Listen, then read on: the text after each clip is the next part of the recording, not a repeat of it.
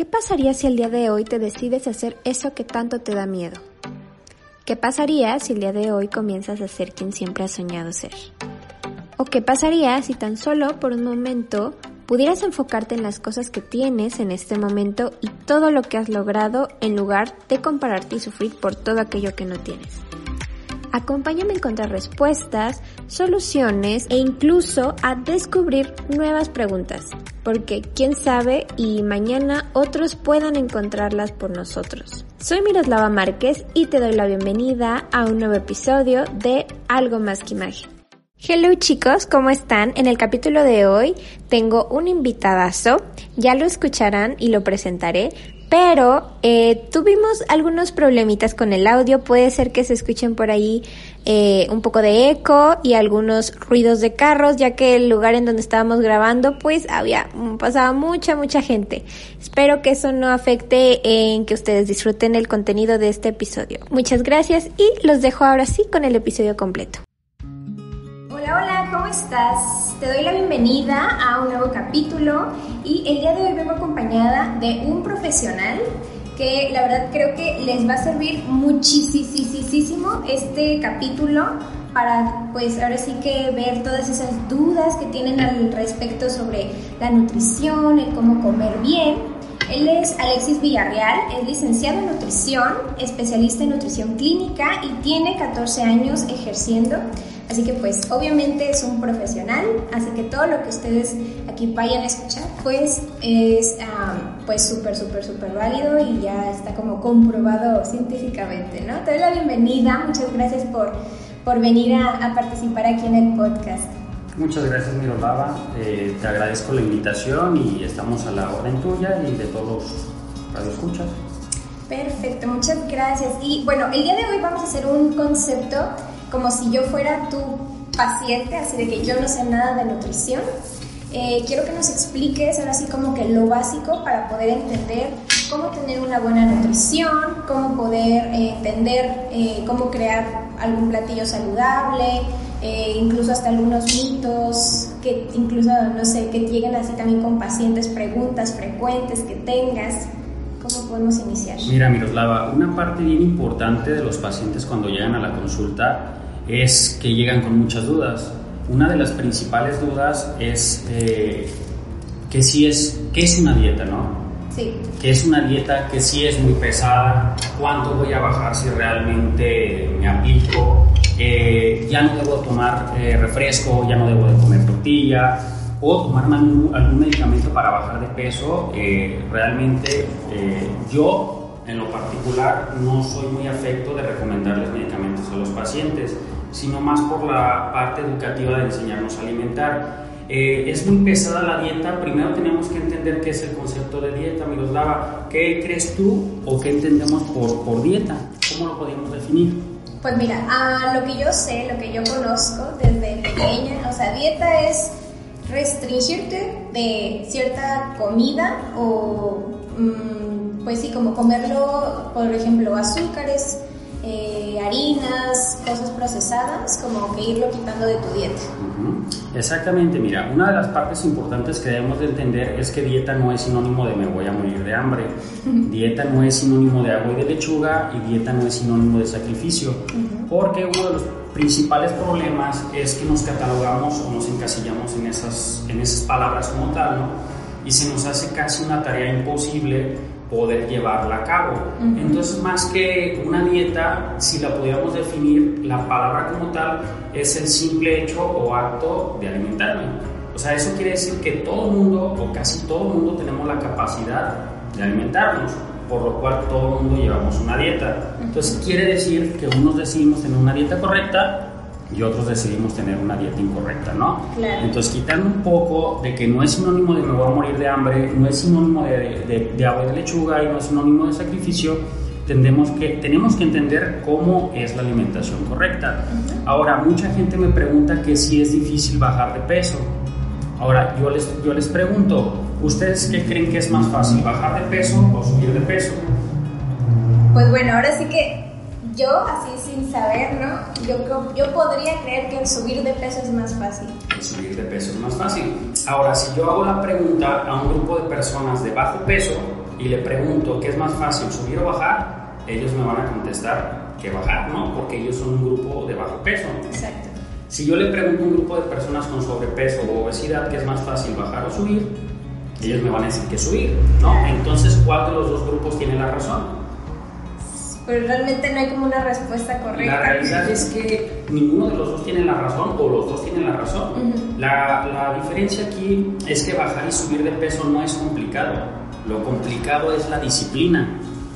Algunos de estos dos grupos tienen un problema de bajo peso o de eh, alto peso precisamente porque no tienen una disciplina en su alimentación. Pero si realmente yo me disciplino en mi alimentación, ninguna de las dos cosas debería de ser complicada, ¿sale?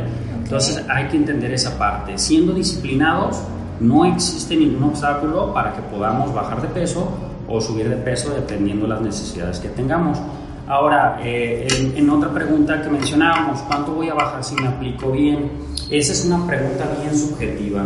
No existe un número exacto para decir, te garantizamos que con este plan de alimentación vas a bajar 500 gramos, o un kilo, dos kilos, o tres kilos, o cuatro kilos. Sí, claro, cada organismo es distinto. Exactamente. Entonces, una de las cosas que yo les sugiero mucho a los pacientes es que no nos estemos mentalizando en cuánto voy a bajar, no vamos a generar ese factor estrés en el hecho de tengo que. ¿Sale?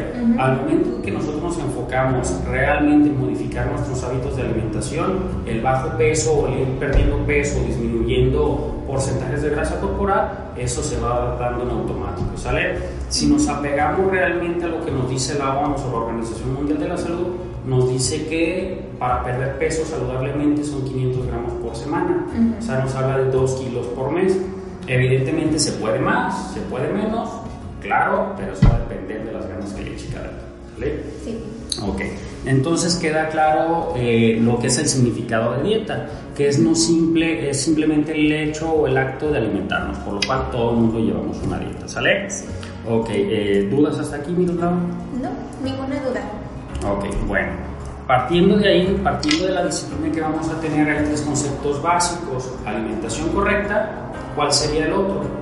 Hacer ejercicio. Hacer ejercicio, exactamente. ¿Y cuál sería otro? No sé, la disciplina. La disciplina evidentemente va a generar o va a englobar los tres o cuatro conceptos. Un buen descanso y una buena hidratación. No podemos hacer una cosa u otra eh, para obtener los resultados deseados. Evidentemente todo va, eh, va, a depender de qué tan rápido o qué tan buenos resultados voy a tener yo en, en, en corto plazo, va a ser el nivel de disciplina que voy a ¿Sale? Ok. Eh, partiendo de una alimentación correcta, Miroslava, no sé si alguna vez has escuchado hablar del plato del bien comer. Sí, que de hecho, bueno, por lo menos a mí me tocó que desde la primaria, secundaria, nos ponían a hacer así de que presentaciones y llevarlo y todo, que al final de cuentas uno dice, ah, sí, ni le da importancia, pero ya, ya grande es como, ah, ¿por qué no puse atención? Claro, y, le vamos dando importancia poco a poco, ¿no? Pero una de las cosas importantes que sí quiero recalcar y que frecuentemente confundimos y decimos el plato del bien comer, decimos el plato del buen comer. Ojo, no es lo mismo el plato del bien comer que el plato del buen comer. Porque yo puedo decir, qué buena cena me aventé, ¿no? Sí, claro. Y no significa que realmente está pegada a una alimentación saludable, exactamente a una alimentación correcta. Entonces, definiendo el plato del bien comer, ¿cuál es una de sus principales características del plato? ¿Cómo lo definimos? ¿Qué, qué nos indican los colores del plato del bien comer? Mm, ¿Qué será? ¿Es el que se divide de verduras? Ajá, pero viene dividido en colores. Ah. No, es, es, tache para mí, eso sí no me lo sé. Te agarré, te agarré de bajada. Este, el plato del bien comer viene dividido en tres colores, verde, amarillo y rojo, tal cual como un semáforo. Cada país tiene su propio plato, por ejemplo, hay países como Estados Unidos que no es un plato como tal, sino una pirámide. Y cada país, este, eh, dependiendo de su cultura nutricional, eh, tiene su, su propio eh, este plato, pirámide o etc. ¿sale? Aquí en México tenemos un plato dividido en tres colores, verde, amarillo y rojo, tal cual como un semáforo. En el color verde, ¿qué nos indicaría un semáforo? pues siga, o sea, adelante. Sí, adelante, perfecto, ¿no? El color amarillo, color ámbar. Precaución. Como precaución. Y el color rojo. Pues detente. Alto, sí, detente, exactamente. En automático vemos el color rojo y sabemos que algo anda mal, ¿no? Entonces pasa lo mismo con la alimentación. En el color verde que podemos encontrar, verduras y frutas. En el color amarillo, cereales y tubérculos, y en el color rojo, leguminosas y alimentos de origen animal. ¿Por qué viene en color verde verduras y frutas en ese orden? ¿Qué se te ocurre, Miroslava, el por qué viene en ese orden? Eh, bueno, yo creo que es porque obviamente las frutas y las verduras por, eh, en el organismo pues te hacen mucho mejor, ¿no? Que un el origen animal o cosas más procesadas. Porque nos habla de que tiene que ser nuestra principal fuente de energía del cuerpo. Aquí la cuestión es que nosotros estamos muy acostumbrados a decir frutas y verduras, pero el plato del bien comer nos marca verduras y frutas en ese orden de importancia. ¿Qué quiere decir? que no puedo comer a la par la misma cantidad de frutas que de verduras, aunque las dos estén en verde. ¿Cuál sería la diferencia entre comer gran cantidad de verduras a comer gran cantidad de frutas? Bueno, lo que tengo entendido, las frutas tienen mucho azúcar. Exactamente. Entonces eso, pues, se supone, bueno, creo yo que ahí ya te estarías como de, oye, pues te estás descompensando un poco. Claro, mira, Miroslava, a pesar de que son frutas y el azúcar que nos aporta es fructosa, no significa que la podemos comer a libre demanda. O sea, no significa que puedo comer cuanta fruta se me antoje. ¿Por qué? Porque a fin de cuentas este azúcar que yo consumo se absorbe rápidamente en mi sangre y si yo no la utilizo en forma de actividad física, ¿qué va a suceder con esta energía? No se va a volatizar y se va a perder en el espacio, se va a acumular en mi cuerpo para ser aprovechada de diferente manera en alguna otra ocasión, ¿no? Entonces, en primer lugar, mi principal fuente de energía debe de ser verduras, seguido de frutas, ¿sale? Seguido de frutas cereales y seguido de cereales, leguminosas y alimentos de origen animal. Bueno, una vez entendiendo que nuestra alimentación debe estar basada básicamente, en primer lugar, por verduras, hay una forma bien importante de comerlas.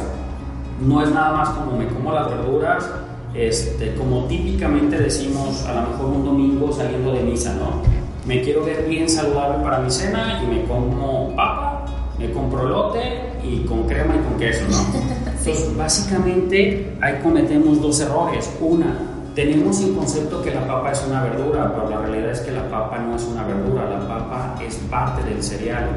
Tenemos eh, también entendido que el elote es una verdura, pero tampoco es una verdura el elote, el elote también es un cereal. Aparte de que no estoy comiendo verduras, las estoy llenando de grasa. Le estoy poniendo crema, le estoy poniendo queso, entonces realmente estoy consumiendo un aporte nutricional adecuado. La realidad es que no, ¿sale? Entonces quitemos de, del concepto de verduras este, tanto la papa como el elote, que ninguna de las dos son. Ya les vas a arruinar su, salida de misa Por supuesto, claro. los domingos. Ojo, mira, yo, yo, yo soy muy partidario de no satanizar ningún alimento. Sí. La realidad es que para mí no existen alimentos malos. Lo malo lo hacemos nosotros con la cantidad y la frecuencia con la que hacemos las cosas, ¿no? Y sobre todo la, cómo las combinamos. Eh, evidentemente va a haber ciertos alimentos que me dan un aporte, un aporte calórico mayor, perdón, pero aún le damos todavía más calorías con las combinaciones que les damos. Por ejemplo, en el caso de las eh, verduras, eh, hay dos verduras que típicamente confundimos con frutas, que son el pepino y la jícama. Ambas son verduras y mucha gente me comenta, es que a mí no me gustan las verduras y casi no como frutas, las únicas frutas que como son pepino y jícama. Entonces ahí estamos mal, ¿no? ambas son verduras, no son pertenecientes al grupo de frutas. Si por ahí creíamos que no comíamos verduras y lo único que comemos es pepino y jícama, entonces sí, sí comemos verduras. Y noticias, sí comemos verduras, ¿sabes? Entonces, una parte bien importante también de las verduras es la forma de cocinarlos. ¿Cómo se te ocurre, Miroslava, que debe ser la forma correcta de, de cocinar las verduras o de darle cocción? Eh, puede ser al vapor, ¿no? Que es lo que más o en alguna sopa, caldo. Mira, es bien importante sí que la hagamos al vapor, pero no es suficiente con que la haga al vapor. ¿Cómo debe de quedar la consistencia de esa verdura? Eh, bueno, eso sí, tengo desde, fíjate, te voy a contar una, una anécdota rápida. Mi abuelita, mi abuelita eh, vive enfrente de una cocina económica. Ajá. Y pues ya eh, mi mamá le decía, no, pues ¿qué hiciste de comer? No, que una sopa con verduras súper saludable y así. Mamá, ah, ok, hasta que un día le toca verla eh, que se cruza a comprar las verduras al vapor con esta señora y se los echa a la, a la sopa. Y dice, mamá, no es que no inventes, le está dando verdura recocida y recocida. Entonces, tengo entendido, dice, no, o sea, ya la, la, nutrición, ¿cuál nutritivo? O sea, creo que tiene que quedar entre, o sea, no aguada. Exactamente, o sea, básicamente la, la información que nos estás dando es la correcta, porque eh, la consistencia adecuada de la verdura tiene que ser crocante, al dente, crujiente, como le queramos llamar, de esa manera debe de quedar la verdura. ¿Por qué? Porque cuando yo someto la verdura tanto tiempo a calor, le voy restando propiedades al alimento, tal cual típicamente la calabaza, que a lo mejor es de las verduras que menos cocción requieren, tal cual la sacamos en un caldo y ya bien desbaratada, ¿no? A de cuenta que estamos comiendo agua masticable. Sea, aportes nutricionales reales, pues no nos van a dar mucho, ¿sale? Entonces la consistencia debe de ser crocante, al dente, crujiente, como queramos, ¿sale? La mayoría de verduras, la realidad es que no necesita una cocción de mucho tiempo.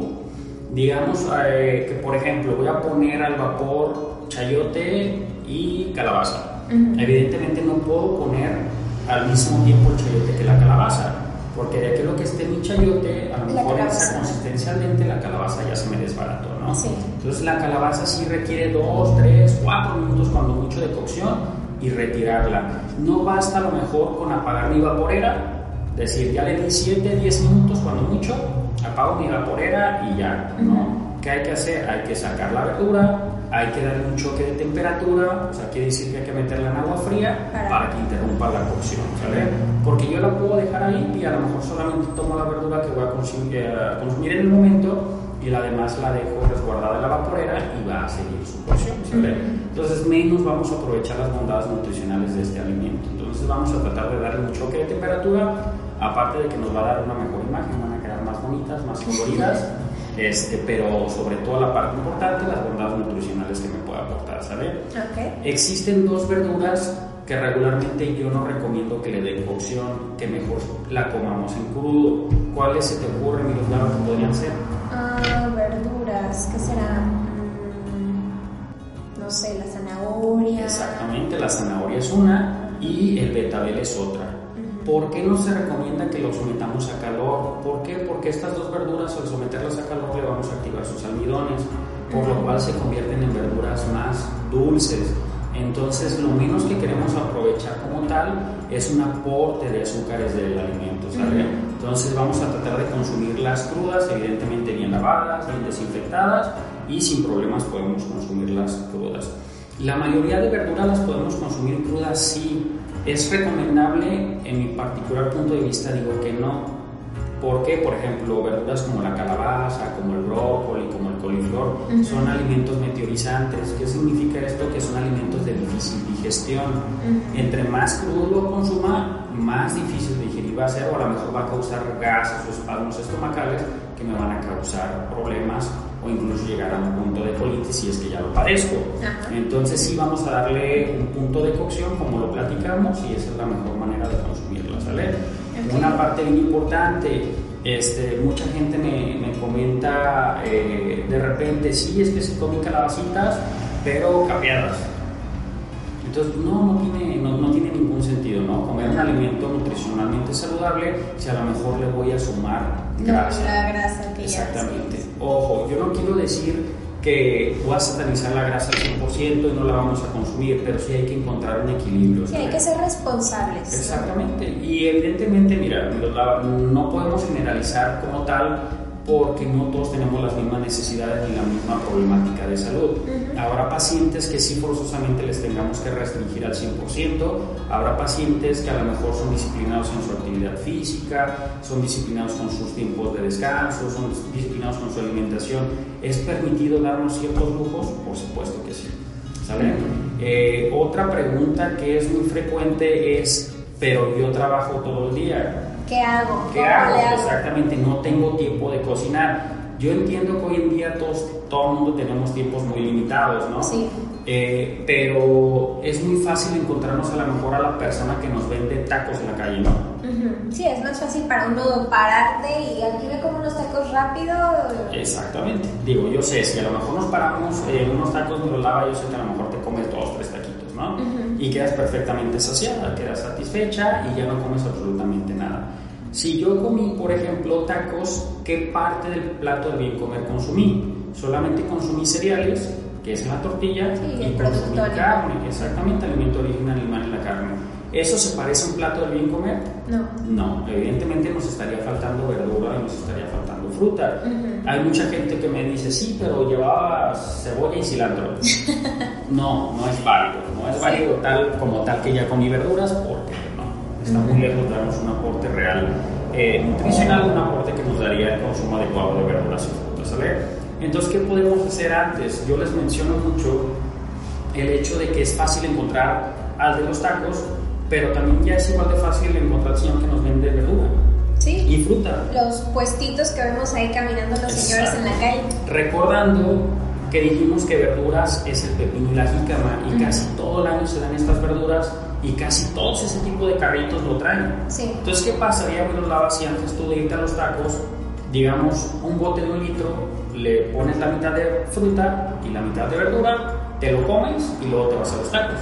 Pues ahí estarías como Estaría, aparte de que estaría cumpliendo el plato de bien comer, no me comería ya la misma cantidad de tacos. Sí, ya estarías más saciado. Exactamente, porque voy a llegar previamente saciado a la parte de cereales y a la parte de alimentos de origen animal. Entonces, ¿qué significa esto? Que si yo me someto a un régimen de alimentación, a una dieta como la llamamos, eh, o una planificación, no significa que jamás voy a comer tacos Significa que los voy a comer en menor cantidad que a lo mejor verduras y frutas. Aquí en México nuestra cultura lo hacemos al revés. Sí. Principalmente tengo que saciarme de una porción grande de carne, porciones grandes de cereales, la verdura de guarnición para que sea bonito el, plato y la fruta me la como de postre, ¿no? Porque decimos, me queda un poquito, déjame como una fruta, de postre. Sí. Y así lo hacemos típicamente, evidentemente lo estamos haciendo al revés. Entonces, te repito, verdura, fruta, cereales y alimentos de origen animal. Y de esa manera estoy generando un plato de bien comer. Eh, una de las partes que, que, a todo mundo nos cuesta trabajo o que más extrañamos cuando escuchamos esta palabra es decir los taquitos. ¿sí? El típico taquito puesto de tacos de la noche. No hay problema que yo coma ese tipo de tacos, el problema es qué tipo de carne voy a comer. ¿vale? Porque si yo pido chorizo, pido tripa, pido pastor, o sea, la parte más grasosa no es lo mismo que si pido a lo mejor lengua, exacto, o carne magra, ¿no? O carne que por lo menos vaya al vapor o que contenga un poco eh, de grasa, no la misma cantidad de grasa que lo que regularmente está en el aceite, ¿no? Que igual la tortillita vaya al vapor y aplicamos siempre esa máxima eh, de primero ya me comí mi verdura, mi fruta y me puedo dar un gusto por supuesto que sí, ¿sale? Sí, igual y bueno, si quieren, si ustedes son muy amantes de, ay, es que el pastor, el chorizo, pues una vez cada que dos semanas, una vez al mes, que se puedan dar ese permiso. Mira, volvemos a la parte de, que todos los pacientitos somos diferentes, ¿no? Ajá. ¿Podemos darnos gusto? Sí, sí podemos hacerlos. Lamentablemente eh, tenemos pacientes que por condiciones patológicas sí es muy restrictiva su plan de alimentación. Uh no podemos darnos ciertos lujos porque sí afectan directamente a mi estado de salud. Pero cuando hablamos de un individuo eh, teóricamente saludable, no existe ningún problema ni ningún alimento malo. Mira, por ejemplo, nos vamos a brincar un poquito a los cereales. Hablando de los cereales, el cereal más satanizado que existe es la tortilla, ¿verdad? sí. O sea, decimos, estoy a dieta, cero tortilla. Cero tortilla entonces, eh, en esa parte yo les explico a los pacientes que no entiendo cómo podemos siquiera comparar a lo, mejor, a lo mejor el refresco con la tortilla, porque son las dos cosas que quitamos de nuestros hábitos alimenticios, ¿no? Ya estoy a dieta, no como tortilla y no tomo refresco. Digo, wow, es, es, es una comparación abismal, pues. O sea, no existe una comparación entre la tortilla y el refresco. ¿Por qué? Porque la tortilla es uno de los alimentos más saludables que tenemos en zona geográfica. En zona eh, geográfica o en México, ¿cuál es nuestro alimento por excelencia? Pues el maíz. El maíz, exactamente, ¿no? Entonces es un alimento nutricionalmente eh, saludable, por supuesto que sí, yo lo podría poner como un alimento estrella. El problema de, de, la tortilla no es como tal la tortilla, sino exactamente la cantidad de tortillas, el tamaño de la tortilla y lo que le metemos a la tortilla, ¿no? Sí, porque no nos comemos, seamos sinceros, no nos comemos la pura tortilla. Exactamente, entonces eh, hay mucha gente que me dice, sí, no, me he comido dos tortillas, pero de los del, no, deja de eso, de los del menudo, de tamaño ah, gigante, gigante plato. Exactamente, entonces ahí es donde radica el problema, ¿sale? Cuando nosotros rebasamos realmente nuestras cantidades adecuadas, de cereales en el día que casi todas las aprovechamos de pura tortilla o las aprovechamos de pura pasta o las aprovechamos de puros cereales, ¿no? Entonces, por supuesto que no vamos a satanizar ningún alimento. Ojo, vuelvo a lo mismo, hablando de individuos técnicamente saludables que no padezcan ninguna enfermedad crónica, que no existan ciertas restricciones de alimentos. ¿Podemos darnos ciertos permisos? Por supuesto que sí. Te repito, todo va a depender evidentemente de los resultados que yo quiera tener, ¿verdad? Sí, sí, claro, obviamente, bueno, ustedes que nos están escuchando, cualquier duda no es como de que, ay, ya dicen que la que me puedo dar permiso, no, o sea, es ir con un profesional a que te digan exactamente cómo está tu cuerpo y, que te diga, ah, sí, mira, puedes irlo manejando de, esta manera, de esta manera y así, ¿no? Exactamente, en duda, eh, eh, es importante no confundirnos porque de repente eh, hay mucha gente que nos pregunta, ok, yo sigo mi plan de alimentación de lunes a viernes, sábado y domingo es libre. Eh, no me gusta ni utilizar tanto esta parte de como libre. ¿Por qué? Porque ciertas cantidad de calorías me estoy ahorrando durante toda la semana que a lo mejor en un solo fin de semana las puedo recuperar. Y sobre todo vamos por la parte educativa. Entendamos que vamos a enseñarnos a alimentarnos. Vamos a enseñarnos a alimentarnos de tal manera que en unos 2, 3, 4, 5, 6 meses a lo mejor tú ya no necesites del nutriólogo, que tú ya sepas armar tus propios menús, sepas a cuánto equivale una porción de cada alimento, cuántas raciones necesitas de cada grupo de alimentos. Esa parte educativa en la que tú te enseñas a alimentarte de manera correcta y no lo veas como tal como un sacrificio, el hecho de, híjole, me tengo que alimentar así porque a lo mejor dentro de tres meses me voy a la playa y quiero lucir el traje de baño, ¿no? La operación bikini, típica operación bikini. Exactamente, o dentro de 15 días me voy a una boda y dame lo que sea, pero quiero entrar en el vestido, ¿no? O quiero entrar en el traje, porque sucede mucho, ¿eh? Sí. La, la, realidad es que todo el tiempo la gente te está pidiendo eso. No me importa que me des ciertas pastillas, no me importa si tengo que dejar de comer una semana, etc. Entonces, evidentemente, no vamos a jugar con la salud eh, por obtener resultados a corto plazo. Entendamos que si yo, por ejemplo, en este momento yo tengo un problema de sobrepeso o un problema de obesidad, no lo adquirí en 15 días, no lo adquirí en, en dos semanas, no lo adquirí. Sí, no, ya son años. Exactamente, es el transcurso de toda una vida, ¿no? Entonces eh, hay que tener paciencia, hay que poner una balanza, un equilibrio de, lo, de, de los tiempos, ¿no? Entonces, le repito, como mencionábamos al, principio, disciplina. Y la disciplina requiere paciencia y requiere tiempo. Compromiso. Exactamente, compromiso sobre todo, ¿sale? Bueno, entonces, eh, eso hablando de las verduras y yéndonos rápido con las frutas, que es el segundo grupo de importancia o en el orden en el que debemos de alimentarnos, ¿qué crees, Mirolava, que es más importante? ¿El consumir la fruta en pieza o la fruta en jugo? Eh, pues yo creo que empieza. Exactamente. Ya ves que últimamente se puso muy de moda, o ya unos años atrás, el famosísimo jugo verde, o que jugo rojo. El jugo... Hay hasta como una de detox, ¿no? De jugos. Sí, exactamente. Entonces, mira, yo les explico rápidamente de esta manera. Eh, ojo, yo no voy a satanizar tampoco los jugos, pero no voy a preferir los jugos encima de los frutos completos. ¿Por qué? Porque al no manipular un alimento como las frutas, al picarlo, licuarlo, molerlo, etc., le voy a restar propiedades nutricionales. Una de las propiedades que más afectada se va a ver va a ser la fibra. Entre menos fibra tengo el alimento, mayor probabilidad de que nosotros absorbamos la glucosa o la fructosa o el azúcar de ese alimento, ¿no?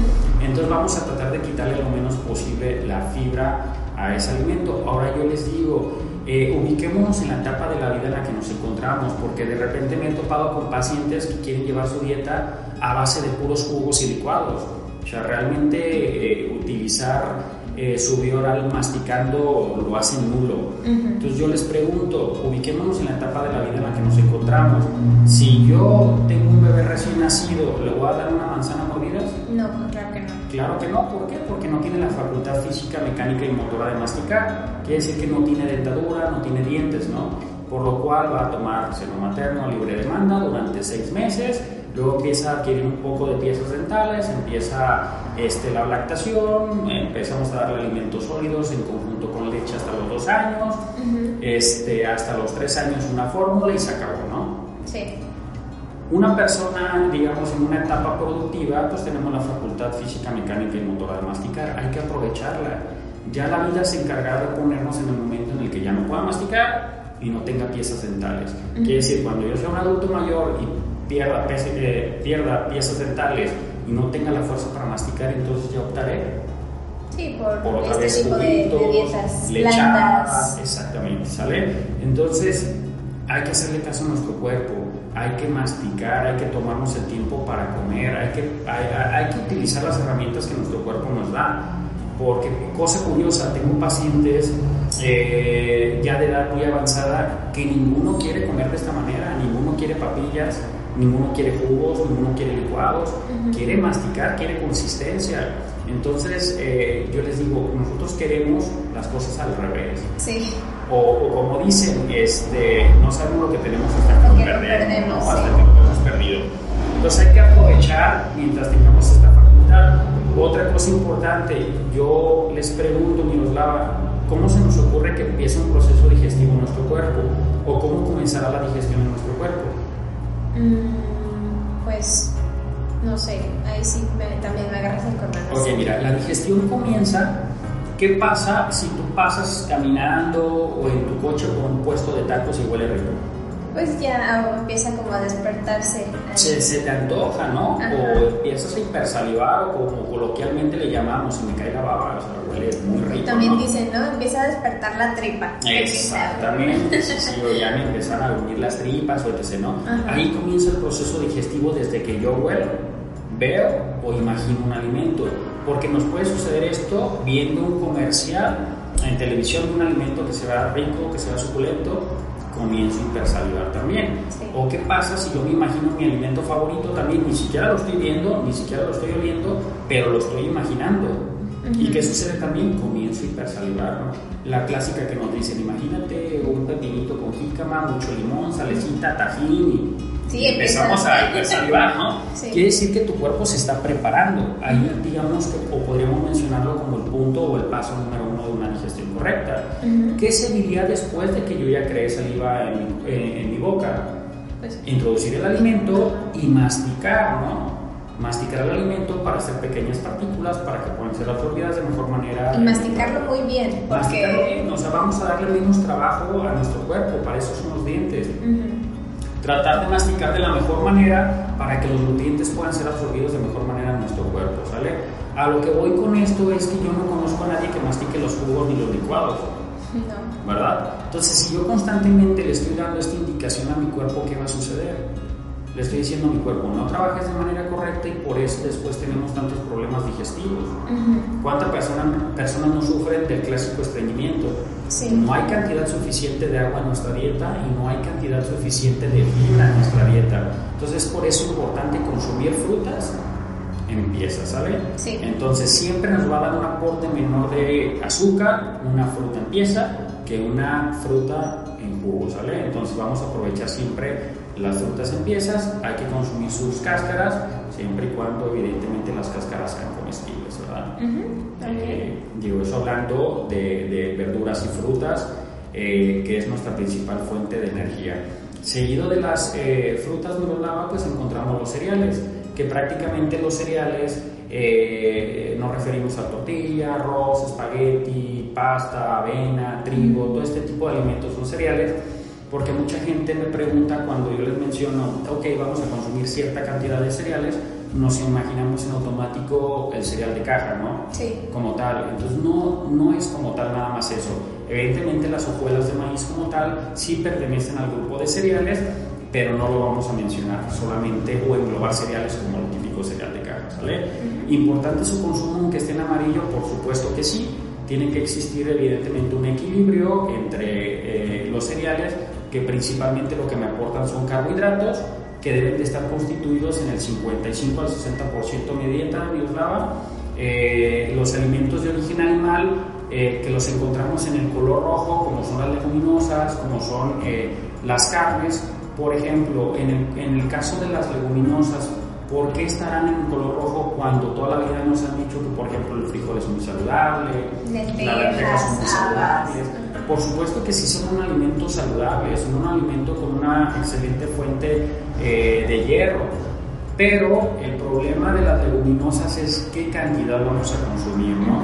Regularmente su, su porción eh, del alimento como tal es media taza, media taza de frijol, media taza, de, de lentejas, de habas, etc pero media taza evidentemente ya cocido, porque si medimos media taza en crudo, pues se nos va a hacer como ¿no? Sí. Entonces, entender que es media taza, y ojo, esa media taza a lo mejor de frijol no es frijol con chorizo, no es frijol Solo el frijolito así. Sí, sí, tal cual el frijol de la olla que conocemos, ¿no? Aparte de que nos da cierto aporte de fósforo, por ahí hay que cuidar esa parte, ¿sale? Y en los alimentos de origen animal o típicamente las carnes, Evidentemente podemos encontrar el pescado, el pollo, la, eh, res, el cerdo, cualquiera la podemos consumir, sí, en, el mismo, eh, digamos, cantidad semanal, pues a lo mejor no. No es lo mismo a lo mejor eh, consumir la carne de cerdo que consumir a lo mejor carnes blancas como el pollo y el pescado, que básicamente las podríamos consumir todos los días siempre y cuando sea su preparación a la plancha o sea su preparación al vapor, que no vengan empanizados, que no vengan fritos. De esa manera pues la podríamos consumir diario, ¿no? La carne de res la podríamos consumir tres veces por semana, igual también eh, magro o con la menor cantidad de grasa posible. Evidentemente que no venga como una milanesa, que no venga empanizada, porque si no prácticamente la voy a echar a perder, ¿no? Sí. Otra parte importante con las carnes es no someterlas tanto tiempo a calor, porque hay mucha gente que le gusta la carne dorada o tal cual ya casi como asesina. Casi carbonizada. Exactamente, casi carbonizada, que es lo único que me voy a comer de ahí. Grasa prácticamente, ¿sale? Las proteínas se fundieron porque las sometimos a, a temperaturas más elevadas de lo cual está capacitada la proteína a soportar y solamente estoy consumiendo pura grasa, ¿sale? Entonces, aquí por zona geográfica, repito lo mismo, Miroslava, nosotros no estamos acostumbrados a consumir carne muy gruesa. El típico o el consumo de carne diaria serán eh, un bistec de res o una milanesa de res realmente delgadita que no requiere mucha cocción. Dos, tres minutos por lado, se acabó que no pierde esos jugos y esa es la manera mejor de consumirla, realmente aprovechar las bondades nutricionales que me aporta la carne, ¿sale? Sí. Entonces, importante. Dentro de los alimentos de origen animal también existe, eh, por ejemplo, el huevo. ¿Lo podríamos consumir diario el huevo? Pues yo creo que no, por el colesterol que te aporta.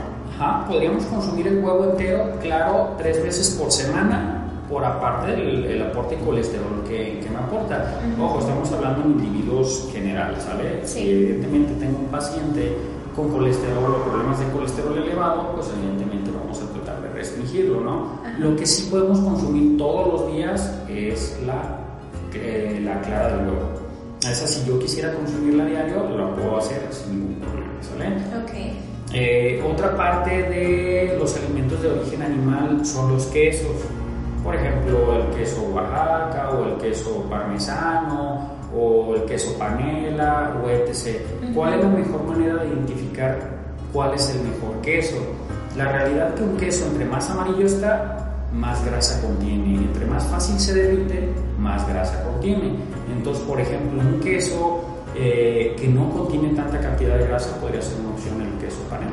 Sí, y aquí que en Guadalajara se da mucho. Se da mucho y muy ricas Sí, muy rico. Entonces sí es importante consumir quesos lo más magros posibles o con la menor cantidad de grasa posible, ¿sale? Vamos tratando de jugar con eso este, con todos los alimentos. Por ejemplo, en el caso del atún, somos muy dados a preparar el atún en ensalada.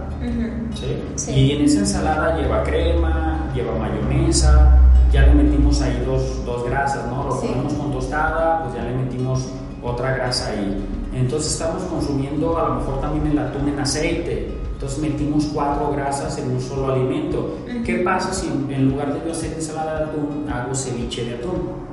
Por ejemplo, uso una tostada deshidratada, me evita la grasa de la tostada Consumo el atún en agua, me evité la grasa del atún en aceite. No le pongo ni crema ni mayonesa porque le voy a poner limón y verdura. Y prácticamente no estoy consumiendo ninguna grasa.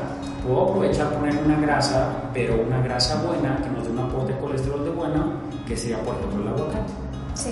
Y entonces consumí una grasa, pero una grasa que me da un buen aporte de colesterol y me evite cinco grasas o cuatro grasas en ese alimento. Entonces vamos tratando de jugar así con todos los alimentos realmente de tratar de consumir la menor cantidad de grasa posible. O somos muy dados también a consumir, por ejemplo, una ensalada de, de verduras frescas y le aventamos medio bote de aderezo a las verduras. Sí, pero no sabe a nada, sabe a puro aderezo. Entonces, la realidad es que estamos quitándole realmente las bondades nutricionales al alimento importante, ¿sale? Sí. Y a lo mejor para cerrar ya con los alimentos de origen animal, eh, encontramos la leche. El consumo de leche en México realmente es, es muy importante, ¿no? Sí. Lo, lo, consumimos durante toda la vida, pero realmente eh, es necesaria la leche para un adulto. Pues supongo que no, o sea, realmente es como, pues, bueno, ese es un tema desde las abuelitas de toma tu leche para los huesos y que no sé qué, pero bueno, o sea, a la lógica, la otra vez estaba leyendo un artículo, decía, por lógica, los bebés toman leche pues de la mamá, ¿no? Las, la leche de vaca pues es para los becerritos. Dice, ¿tú qué haces tomando leche de pues que se supone que no es para ti? Exactamente. De hecho, o sea, la, la misma naturaleza siempre se encarga de ponernos el ejemplo, ¿no? Cuando uh -huh. dijiste un cachorrito, vemos a los animalitos tomar leche de cachorros y se acabó en su vida adulta, a lo mejor porque de esa manera los engorden o etc. Puede ser razón, pero por instinto natural ya no lo hacen. ¿Qué pasa con, con, lo, con, los seres humanos? La realidad es que tenemos como hábito el consumo de la leche, pero la leche deja de ser importante hasta los 3 años de vida. Uh -huh. Después de los 3 años de vida ya realmente no es importante el consumo de leche en un adulto. Eh, la realidad es que yo no suelo indicarles mucho la leche a mis pacientes por el hecho de que la leche aparte le damos un muy mal acompañamiento. La leche regularmente es leche pan, leche cereal de caja, exactamente, leche galletas. O sea, este tipo de combinaciones que lejos de darnos un aporte nutricional bueno, pues realmente solamente es un acompañamiento para enaltecer las calorías que me, que me consumo, ¿no? Sí. O a lo mejor esa misma leche le pongo eh, leche de chocolate, eh, digo, perdón, eh, polvo de chocolate o etc., ¿no? Uh -huh. Entonces, la realidad si no aporta un, una bomba nutricional, la realidad es que Cero. está lejos ya, Sí. ¿vale? Entonces, yo el consumo de la leche, les digo, hasta los 3 años de vida y de ahí en más, Ujú. ya está de más, ¿sale? Sí. Aparte de que la leche ya que nos venden está muy lejos de ser una leche entera, ¿no? Ujú. O hay pacientes que me dicen, es que tomo leche deslactosada, descremada, etc., ¿no? Sí. Pero, pues entonces, ¿qué me tomo? O sea, si me tomo una leche deslactosada, pues entonces, ¿qué me estoy tomando? Estoy tomando, no? claro, y también ya las modas de leche de almendras, leche de coco. o leche de soya, o sé, que en realidad pues que no es leche, ¿no? Porque pues yo en la realidad no he visto una almendra dar leche, ni a una soya dar leche, o sea, ya literal pues son lechadas, eh, las podemos incluir en un plan de alimentación, por supuesto que sí, te repito, me los lava dependiendo las necesidades puntuales de cada paciente, ¿sale? Este, cuáles son sus objetivos, si tiene una patología o no la tienen, todo eso va a ser importante, ¿sale? Pero partimos desde el punto en que no vamos a satanizar ningún alimento, que no importa el alimento que consuma, sino la cantidad, la frecuencia con que lo haga, va a marcar la pauta o a lo mejor la clave este, de qué también nos estamos alimentando, ¿saben? Sí. Pero bueno, eso ya lo, lo, lo podríamos platicar este, puntualmente con pacientes eh, individualmente hablando, ¿sale? Ajá. Eh, una parte importante este, también en, en conjunto, Miroslava, quizás a lo mejor ya para, para terminar, para no alargarnos tanto, eh, es la parte, este, la actividad física y el ejercicio. Eh, solemos confundir ¿no? ambos conceptos. ¿Qué podemos entender a lo mejor, Miroslava, por actividad física? Mm, ejercicio. Ok. No sé, caminar. Es que regularmente sí, precisamente a veces nos confundimos en esa parte en conjugar actividad física y ejercicio, ¿no? Sí. Pero realmente actividad física la que tenemos todo el mundo. O sea, por ejemplo, lo que hicimos de, del coche a la casa, o de tu coche al trabajo, o me puse a limpiar la casa y eso es una actividad física, lo que hacemos el día con día, ¿sale? Ujú. Pero el ejercicio es lo que realmente hacemos programado, que yo digo, yo dedico 30 minutos de mi tiempo a realizar un ejercicio que no sea intermitente, que no tenga pausas, que sea continuo, ¿sale? Ajá. ¿Cómo podría yo sugerirle a las personas que iniciaran un plan de ejercicios a tolerancia? Porque realmente eh, somos muy dados a exigirnos nosotros mismos o incluso el mismo médico a decirle al paciente, ok, tienes que hacer 30 minutos de ejercicio diario. ¿Y qué pasa? Que el paciente no está adecuado para eso. Sí, inicia el primer día, el segundo día, el tercer día. Y el cuarto ya lo dejan. Exacto. ¿Por qué? Porque se cansó, se fatigó, se enfadó y simplemente lo dejó de hacer. Pero esto no es tanto un hecho a lo mejor de, eh, de querer yo como tal dejarlo, sino porque mi cuerpo no está listo, no está preparado físicamente para esto. Entonces, ¿cuál es la mejor manera de iniciar un plan de ejercicios? A mi tolerancia. Si yo lava tolero 5 minutos de ejercicio, 5 minutos es más que nada, ¿eh? Pero ya mañana haré 6, luego 7, luego 10, luego 15. Sí, voy aumentando, no exacto, voy aumentando progresivamente conforme yo vaya creando una resistencia física o una condición física hasta el punto en el que yo pueda llegar por lo menos a los 30 minutos. ¿vale? Eh, como recomendación eh, les doy que no hagan ejercicios pausados de repente en el gimnasio somos muy dados a que hago 5 o 10 minutos de elíptica y luego me brinco otros 10 minutos a lo mejor a la escaladora y me estoy brincando de ejercicio este, cada 10 minutos, ¿no? ¿Qué quiere decir esto? No quiere decir que sea malo, pero si yo quiero llegar a un punto de oxidación de grasa o de pérdida de grasa, necesito hacer por lo menos 30 minutos sin ser interrumpido y de ahí en adelante comienza la oxidación de grasa o lo que típicamente la gente llama quemar grasa, que realmente pues la grasa no se quema, la grasa se oxida. Entonces, eh, como recomendación, si vamos a hacer una actividad física y que mi plan sea perder grasa, hagamos un ejercicio arriba de 30 minutos de bajo impacto. ¿A qué me refiero con bajo impacto? Que no eleve mi frecuencia cardíaca de tal manera que me sienta agitado y de larga duración. Eso me va a ayudar a que pueda eh, oxidar de mejor manera grasa de mi cuerpo.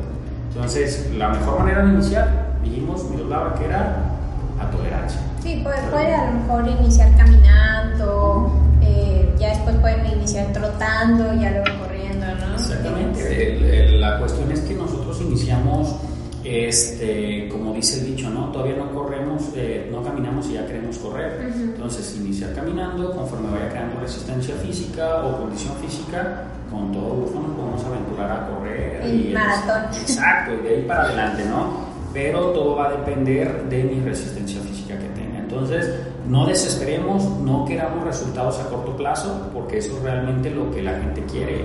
No me importa que esté por medio de mi salud, eh, me meto ciertos medicamentos o ciertos remedios caseros que me dio la vecina, la tía, la abuelita, porque realmente nos topamos con esto todos los días, me lo daba, eh, que hacemos más caso de las recomendaciones familiares o del vecino, del Sí, que de los mismos profesionales. Exactamente, porque me he topado con pacientes que se les da una indicación, no la siguieron, llegaron peor al, al, mes siguiente y me dijo, es que mi vecina me dijo que a ella le funcionó esto.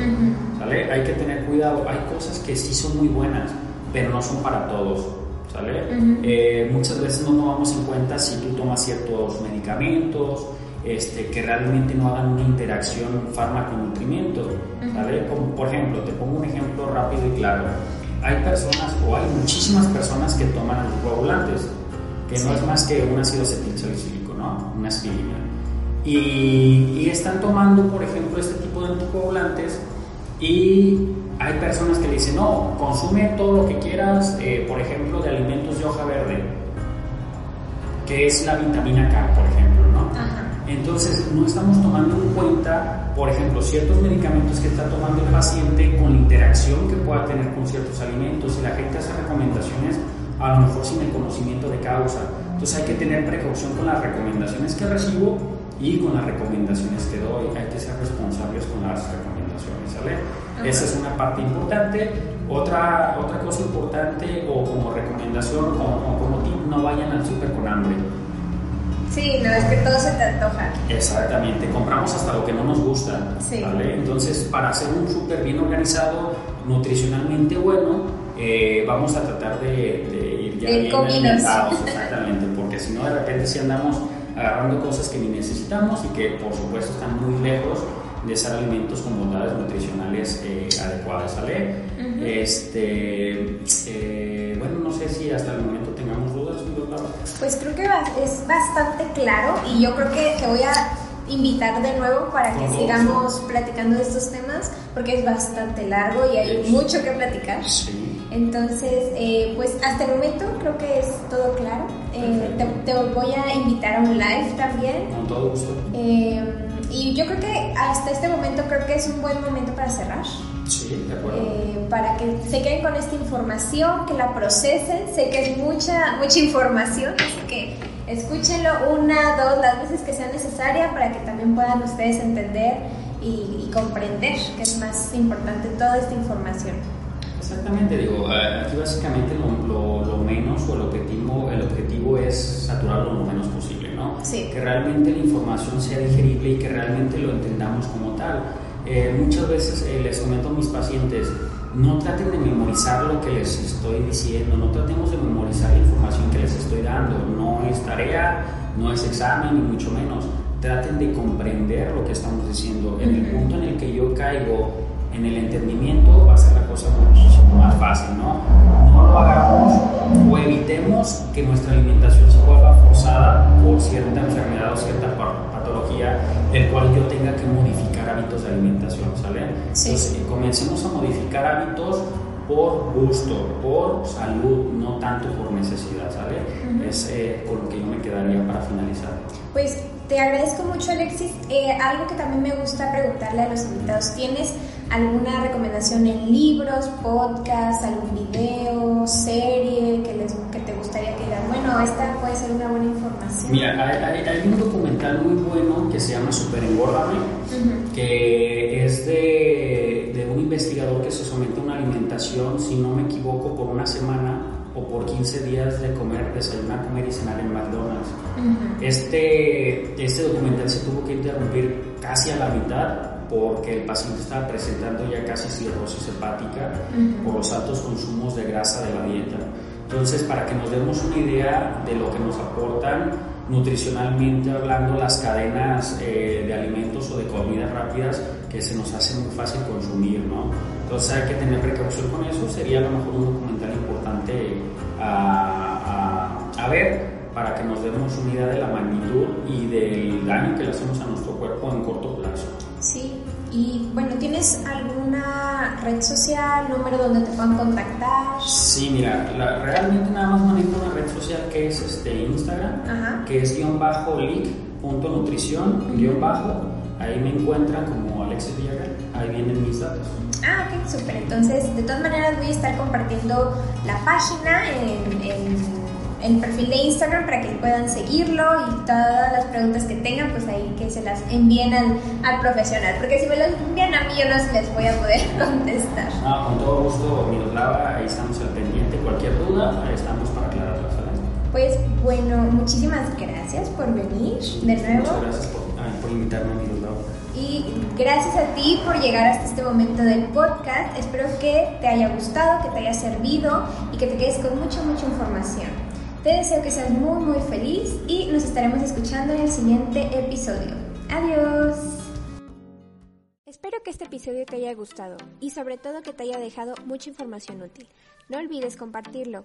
Recuerda que puedes encontrarnos en nuestras redes sociales como Algo Más que Imagen, ya sea en Facebook, Instagram, TikTok, Pinterest y hasta un perfil de Spotify. Te mando un besito y recuerda que al final del día todos somos algo más que imagen.